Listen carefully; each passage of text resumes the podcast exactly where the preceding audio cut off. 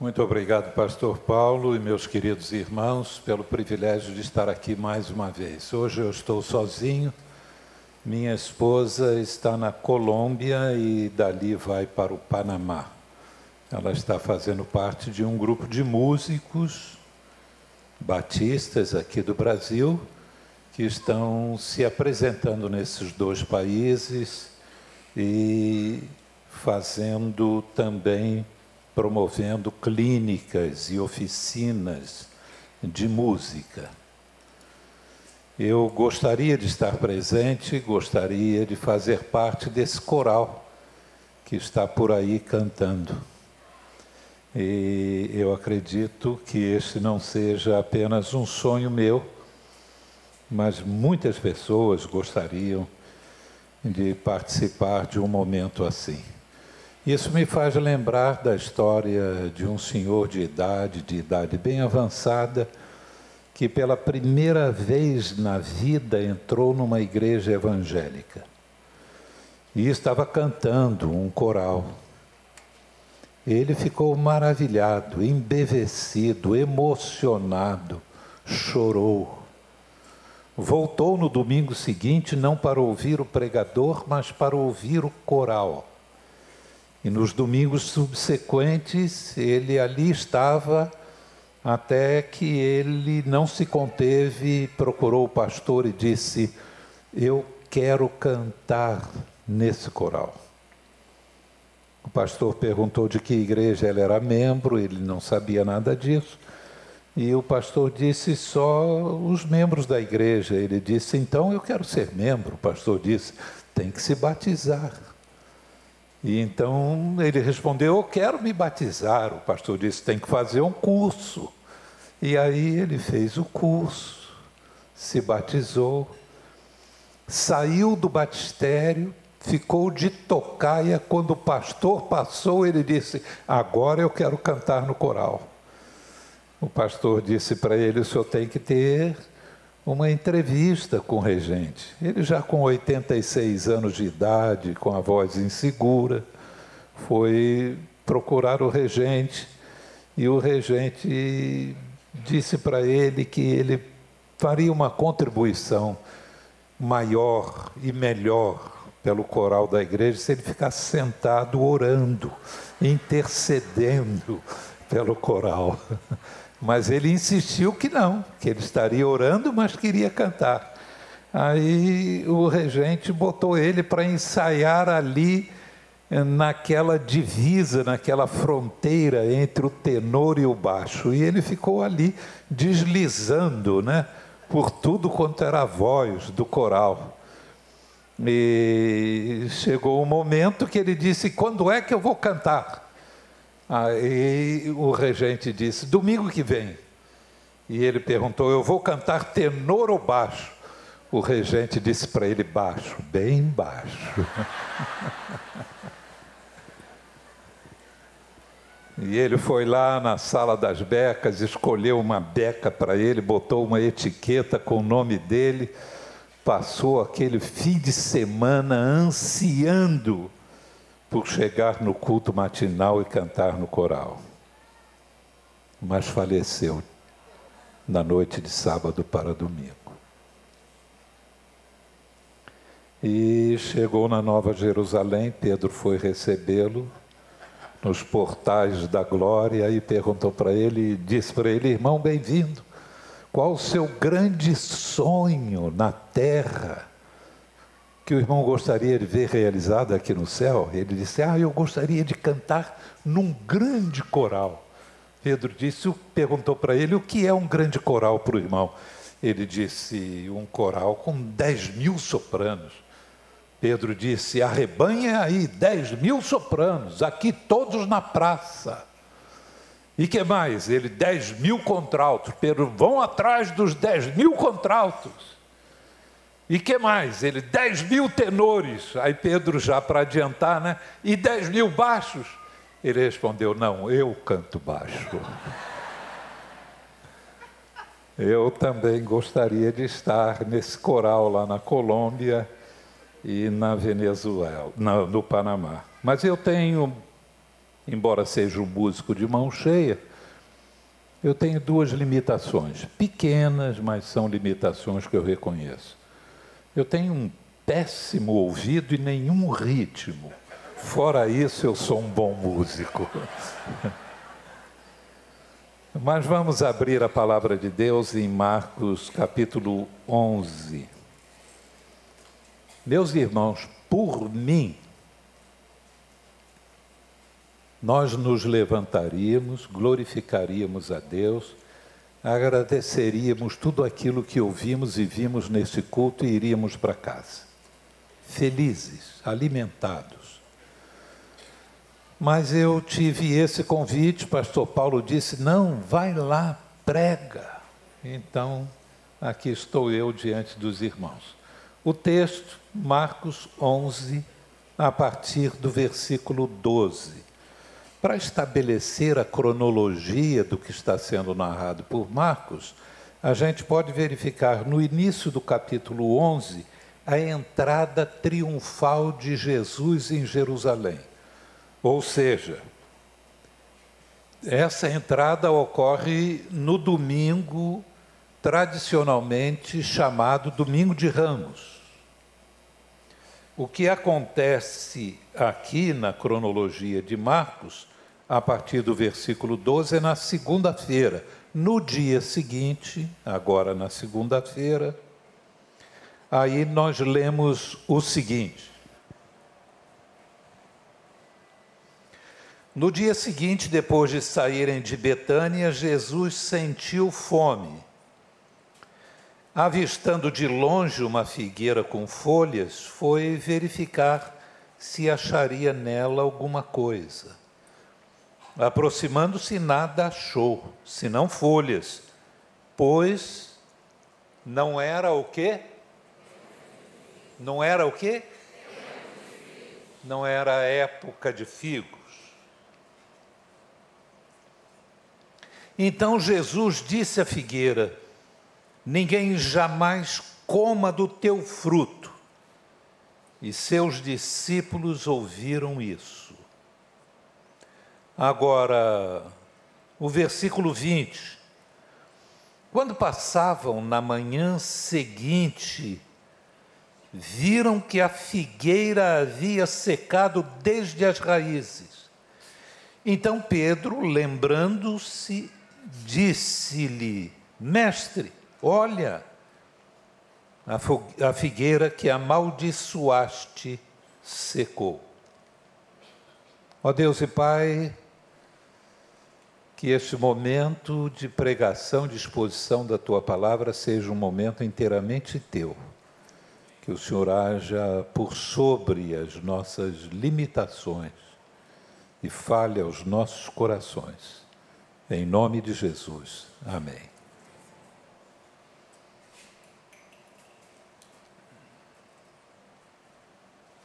Jesus sai de Betânia e Marcos diz que ele estava com fome. Provavelmente estivesse jejuando. Não era a fome da falta do café da manhã. A ausência do café da manhã não produz fome do ponto de vista de um oriental daqueles dias. Fome era alguma coisa que evidenciava a ausência de alimento prolongada por alguns dias. É possível que Jesus então estivesse jejuando já há alguns dias. Ele teve fome, ia pelo caminho, viu uma figueira adiante e foi lá para ver se achava alguma coisa. Os figos na Palestina são maravilhosos. Mas essa época, a época da chamada Páscoa, é a época da primavera, lá no hemisfério norte. E os figos, ele aparecem em profusão no verão. Então Jesus chega numa época que não é de figos. E vai à procura de figos e não os achando, como Criador que fala a sua criação, ele diz para a figueira: Ninguém jamais coma nenhum fruto de ti. No dia seguinte, a figueira estava seca até as raízes.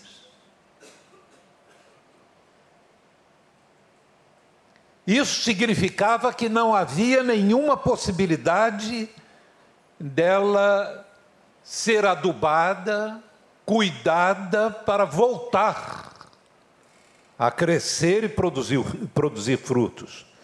Com as raízes secas, ela havia perdido completamente a vida. Agora, meus irmãos, o Criador fala à criação, mas se a criação pudesse falar ao Criador, aquela figueira teria dito: Senhor, eu não tenho frutos, porque o Senhor escreveu isso no meu DNA. Não é má vontade minha. Não é que eu não queira servi-lo. Para mim seria o maior privilégio da minha existência lhe fornecer alimento. Mas ela não tem condições de falar nada. Ela está ao dispor da voz de Jesus, do Criador, que diz: Ninguém mais coma fruto de ti. As palavras de Jesus são sua sentença de morte. Num mundo com preocupações ecológicas, esse é um texto que nos cria algum embaraço, não é verdade? Nós gostaríamos de ter uma explicação do texto. Eu li diversos comentaristas e eles pulam nesse momento a explicação. Alguns tentam dar, e eles dão uma roupagem psicológica em Jesus e no que aconteceu. Eles dizem que Jesus estava submetido a um estresse muito forte, muito grande. Ele já vinha pelo caminho dizendo que ia para Jerusalém para morrer, mas os seus discípulos não entendiam as suas palavras. Ele estava sozinho, sem amigos, embora cercado deles, incompreendido, sabia que seria traído sabia que seria preso e julgado injustamente, sabia que a cruz estava à sua espera. E eles dizem: Jesus, debaixo desse estresse todo naquela segunda-feira, vai para Jerusalém. Chega em Jerusalém, derruba a mesa dos cambistas, sai dando pontapés, pega o chicote, chicoteando as pessoas e a gente vê um Jesus diferente do meigo nazareno que estamos acostumados a ver no restante do Evangelho de Marcos. E então, psicologizando o texto, eles dizem assim: até Jesus tinha seus limites, e com boa teologia eles declaram: Jesus era divino, mas também era humano. E como humano, aqui está um momento em que os limites humanos de Jesus foram ultrapassados. Você aceita essa explicação? Que Jesus perdeu o controle? Nós queremos uma explicação. Os discípulos também queriam. E no dia seguinte, terça-feira, eles passam por ali, veem a figueira seca até as raízes, aí Pedro vira-se para Jesus e diz assim: Senhor, a figueira que amaldiçoaste secou até as raízes. Bota a bola na marca do pênalti para Jesus bater o pênalti. Fala agora, explica nos diga alguma coisa sobre isso que aconteceu. Nós estamos confusos. Sabem qual foi a explicação que Jesus deu? Nenhuma. Nenhuma. Os comentaristas não estão completamente errados quando não nos dão nenhuma explicação. Mas, na verdade, Jesus está ali realizando um milagre, e este é o único milagre operado por Jesus com uma palavra de maldição. É muito sério isso. E é também muito promissor. Não há possibilidade de Jesus, por exemplo, dizer para os discípulos que o reino de Deus estava para se materializar na vida deles, que eles seriam os grandes heraltos, arautos e construtores desse reino juntamente com ele e que no reino de Deus há duas coisas que eles mais tarde deveriam se lembrar vendo esse milagre. Primeira coisa, o reino de Deus não está submetido aos limites naturais, ele é sobrenatural. A figueira não pode dar figos, é um limite natural. Mas no reino de Deus não há limites naturais. Às vezes nós olhamos para a nossa vida, para as coisas que acontecem na nossa família, na nossa sociedade, no nosso país, e nós não vemos nenhuma possibilidade de solução, e não há, do ponto de vista natural, mas Deus existe. Deus age sobrenaturalmente. E a segunda verdade que Jesus queria que eles se lembrassem depois é que para Deus é sempre estação de figos. Para Deus é sempre estação de frutos. Às vezes nós julgamos a nossa vida e achamos que o tempo de trabalhar, de produzir, de frutificar já passou. Meu filho é delegado da Polícia Federal e há três anos atrás pregou no meu culto de despedida do Ministério da Penha. Foi a primeira vez que ele ocupou um púlpito de uma igreja para pregar. Eu achei que ele foi muito corajoso de aceitar esse compromisso, já que era um culto com uma carga emocional muito grande. E ele lembrou, quando chegou na igreja da Penha, com nove anos de idade, os bancos estofados, e a primeira sensação que ele, tinha, que ele teve, ele compartilhou com a igreja. Eu pensei, não vou mais dormir em banco duro. E a segunda coisa que ele se lembra daqueles primeiros anos é que eu chamava a criançada lá na frente, mostrava um objeto e pregava um sermãozinho para elas de cinco minutos. E que ele então tinha trazido um objeto, tirou do bolso uma folha de uma parreira é meia seca, meia verde, mostrou falou sobre a importância da folha na ar, o, o processo da clorofilagem, e diz que quando uma folha cai da árvore, ela perde o seu valor. Ela perde a sua segurança, ela é levada pelo vento. Aí virou para mim e disse assim: Agora, papai, o Senhor não é uma folha. Às vezes se pensa que aposentado é uma folha, que não tem mais valor, mas o Senhor não é uma folha, o Senhor é um galho. Aí, para quebrar o meu galho, ele leu João capítulo 15, que Jesus é a videira, nós somos as varas. Ele disse: O Senhor estará sempre ligado a Jesus, cada um de nós. Para cada um de nós é sempre tempo de frutos. Podemos estar no final da vida num hospital. Mas você tem a oportunidade de testemunhar. Você tem a oportunidade de produzir frutos. O que Jesus diz é o seguinte acerca do reino de Deus: que são esses dias gloriosos que nós estamos vivendo, essa estação abençoada de frutos. Jesus virou para os discípulos quando Pedro disse: A figueira que amaldiçoaste secou até os raízes. Jesus virou e disse assim: Tem de fé em Deus.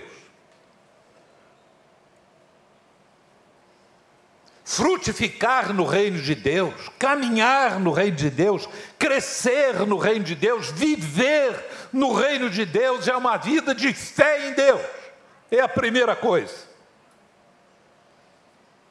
Você não dá um passo no reino de Deus sem Deus. E para caminhar, você precisa segurar na mão de Deus, precisa ter fé em Deus. Isso é fundamental fé em Deus. Meus irmãos, é, quando nós temos fé em Deus, a, o cenário da vida muda. As nossas avaliações mudam. Eu tenho ouvido cada história, meus irmãos, cada história, Chegava, às vezes, um irmão da igreja, dizia, pastor, minha esposa me trata assim, assim, assado. Ela faz isso, ela faz aquilo. Eu chego em casa cansado do trabalho. E quando digo para ela, dá para arrumar uma comidinha para mim, ela diz, está lá nas panelas, tira e bota no micro-ondas, que eu estou vendo minha novela. E dessa maneira que eu tenho sido tratado. Agora eu tenho uma colega de trabalho, pastor. Ela me compreende tão bem, ela me entende tão bem. E eu quase que torço para ele ser feliz com a coleguinha de trabalho. Mas quando você coloca Deus nessa história, não há espaço para coleguinha de trabalho. Quando a gente traz Deus para o âmbito dos nossos problemas, para o cenário da nossa vida, a nossa visão, a nossa percepção, o nosso entendimento muda. E acima de tudo, nós percebemos as possibilidades sobrenaturais poderosas que existem em Deus. E aí Jesus fala sobre oração. Ele diz: se você vai ter fé em Deus, você vai orar. Eu tinha muita dificuldade com oração.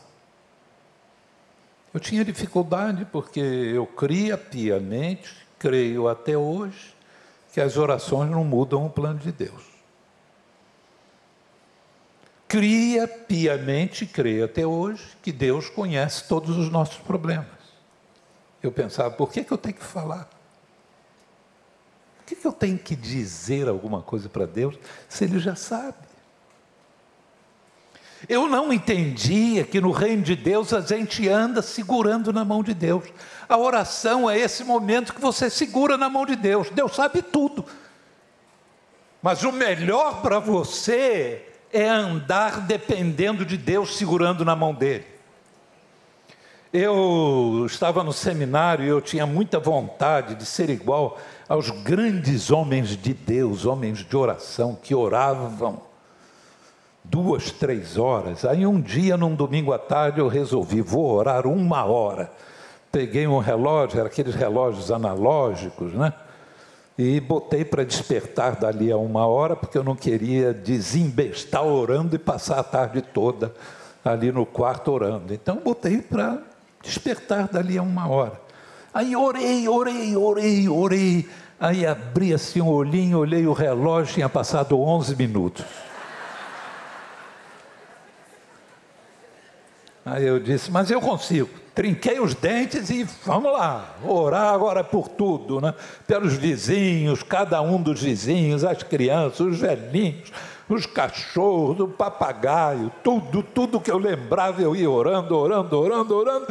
Aí eu olhei de novo, 26 minutos. Aí fechei os olhos de novo e passei de uma hora.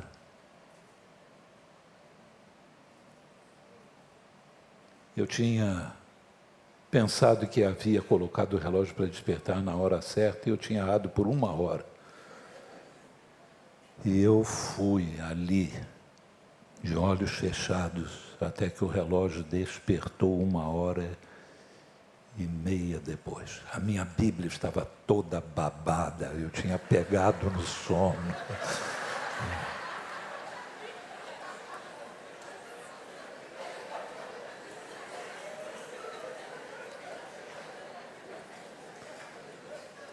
Aquilo estava fora do meu alcance. Às vezes você nunca entrou numa pista de corrida e já quer ganhar medalha de ouro numa Olimpíada.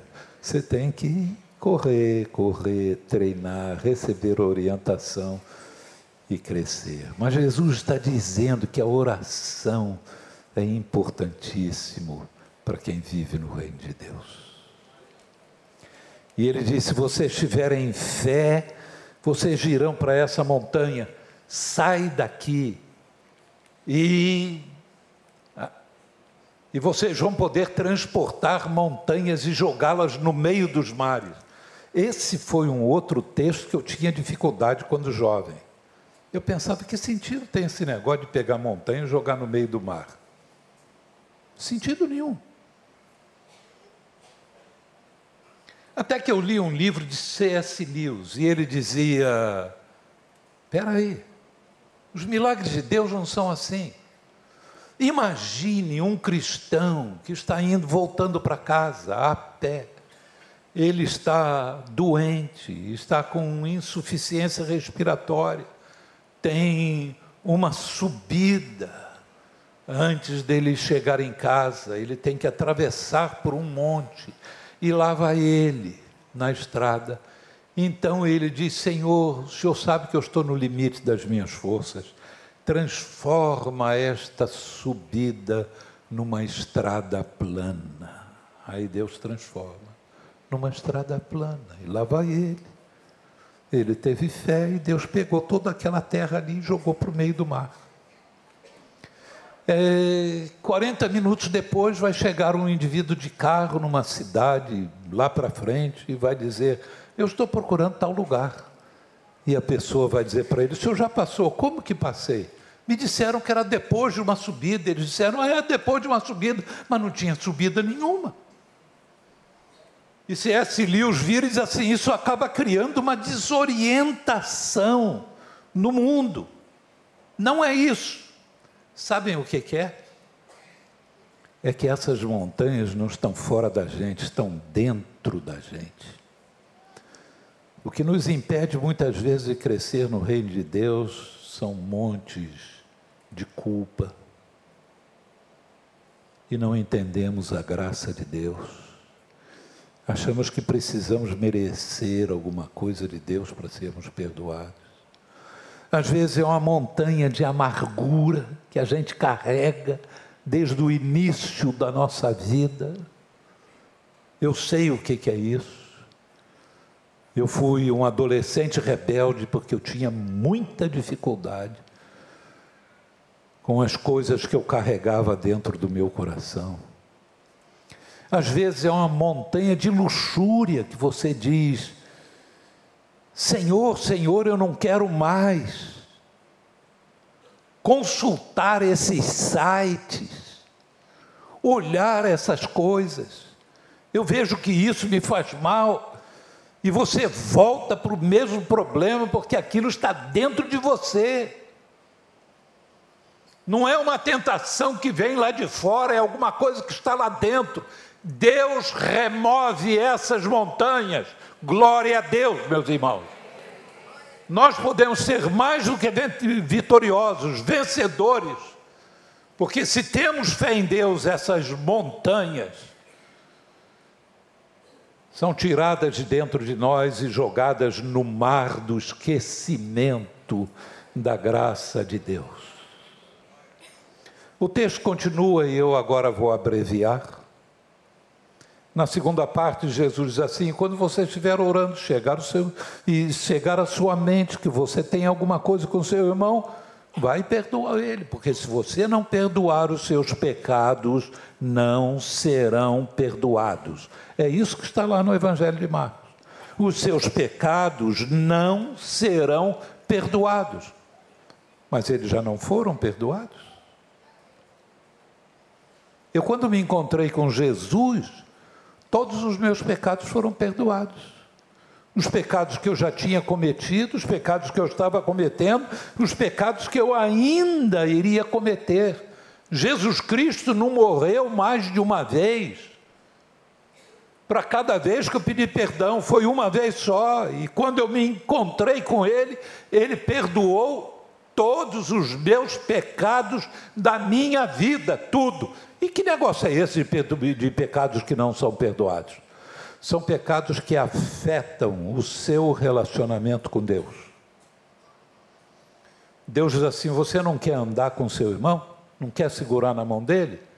Não vai segurar na minha. Não vai perceber a minha mão te ajudando. Ele diz isso para maridos. Ele diz: coabitai com as vossas esposas com entendimento, para que as suas orações não deixem de ser ouvidas.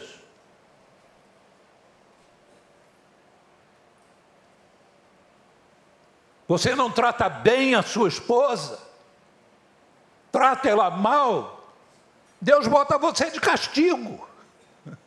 É isso mesmo. E o que Deus, o que Jesus está dizendo é exatamente isso. Se você não perdoa seu irmão, você não consegue viver a vida gloriosa do reino de Deus. Meu irmão, nós vivemos uma vida só. A eternidade nos espera. E os frutos que nós podemos possuir, é, apresentar diante de Deus, não é só frutos no trabalho que a gente faz para os outros, mas frutos da ação de graça de Deus na nossa vida, nos transformando à semelhança de Jesus. O fruto do amor, que é o fruto do Espírito Santo, deixam de serem expressados na nossa vida se nós não temos fé em Deus, se não seguramos na Sua mão e não seguramos na mão do nosso irmão. Eu tenho muita tristeza quando eu ouço pessoas que dizem o que alguns de vocês vão dizer. Eu espero que muito poucos que estão aqui nesta manhã. Que frequentam a igreja durante um período, depois somem. Somem e não querem mais saber da igreja. Eles dizem: a igreja tem muitos defeitos. É verdade. A igreja tem muita hipocrisia, é verdade. A igreja tem gente igual a gente. A igreja tem pecado? Tem, a igreja é formada com pecadores. Aí viram e diz assim: Mas eu sei do meu relacionamento com Deus, eu sei do meu relacionamento com Cristo. Não dá certo. Não está aberto para ninguém a possibilidade de caminhar com Deus, de caminhar com Cristo, sem caminhar com a família de Deus. Tudo que Deus tem para te dar, desde o pão de cada dia, o perdão dos pecados, a libertação na, na, na tentação, não é só para você. Não é dá-me o pão de cada dia, mas dá-nos o pão de cada dia. Perdoa as nossas dívidas, livra-nos. É sentir também a necessidade que o irmão tem de viver uma vida vitoriosa. É essa comunhão com Deus que leva junto não só Deus como Pai, mas os irmãos que são os filhos de Deus. Deus é um Pai cheio de filhos. Amém? Que Deus nos abençoe, meus queridos irmãos, e que a palavra de Deus e o Espírito Santo de Deus nos qualifique a viver a gloriosa experiência do reino de Deus. Amém.